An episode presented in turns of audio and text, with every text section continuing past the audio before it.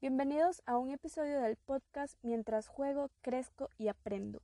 Mi nombre es Nekelda y en esta ocasión me gustaría hablarles sobre algunos juegos que se pueden realizar con los peques de la casa, especialmente en ciertas etapas de su crecimiento y desarrollo. Esta es una temática que me parece interesante porque los juegos no solo aportan diversión, también ayudan a conocer el entorno, a nosotros mismos y a los demás. Esto va permitiendo la exploración y que también puedan adquirir ciertas habilidades sociales y cognitivas que serán muy útiles en su formación como individuos que tienen que desenvolverse en una sociedad.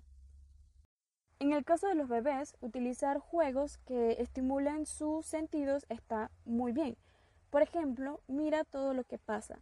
Se puede utilizar con marionetas de dedos, muñecos, entre otros juguetes que permitan crear un personaje o más de un personaje. Y es muy importante que tengan colores diferentes, ¿no? El bebé quizá no entienda la historia, pero de una forma muy creativa puede hasta disfrutar cómo están pasando las cosas, cómo interactúan los muñecos y qué voces les das a cada personaje. Otra actividad es el cesto sensorial, se puede utilizar con objetos sencillos que no lastimen al bebé, ponerlos en un cesto y permitirle que los explore ya sea a través de sus manos, de su boca, em, puede, puede haber comida incluso para que empiece a oler y diferenciar olores, gustos, sonidos, entre otros. En el caso de los niños que empiezan a caminar, se pueden escoger juegos que beneficien su motricidad y equilibrio, también que fortalezcan sus músculos, sobre todo de las extremidades. Por ejemplo, armar una pila de obstáculos, ya sea con sillas, con muebles que no sean puntiagudos y que el niño pueda caminar eh, apoyándose de ellos hasta llegar a un objetivo, ya sea un juguete que les gusta, una comida, algo que capte su atención para que el niño pueda movilizarse.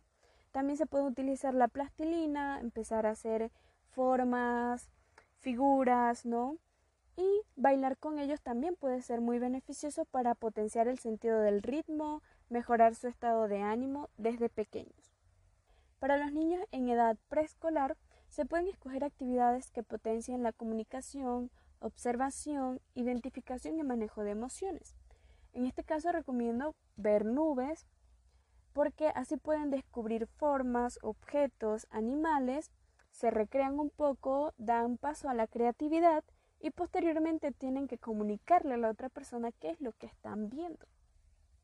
También otras actividades eh, como cuentos o dramas para hacer que el niño identifique ciertas emociones como por ejemplo el miedo, que es muy importante hacerles conocer que ellos pueden hablar sobre sus miedos y crear personajes a los que ellos deban darle ideas de cómo solucionar sus miedos de una forma muy sutil y muy recreativa.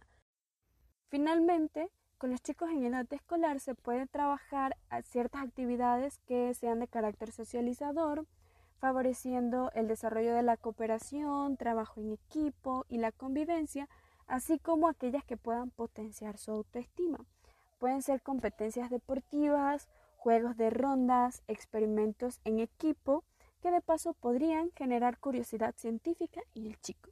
Esto ha sido todo por hoy, me despido y te espero para un próximo episodio de Mientras crezco, juego y aprendo.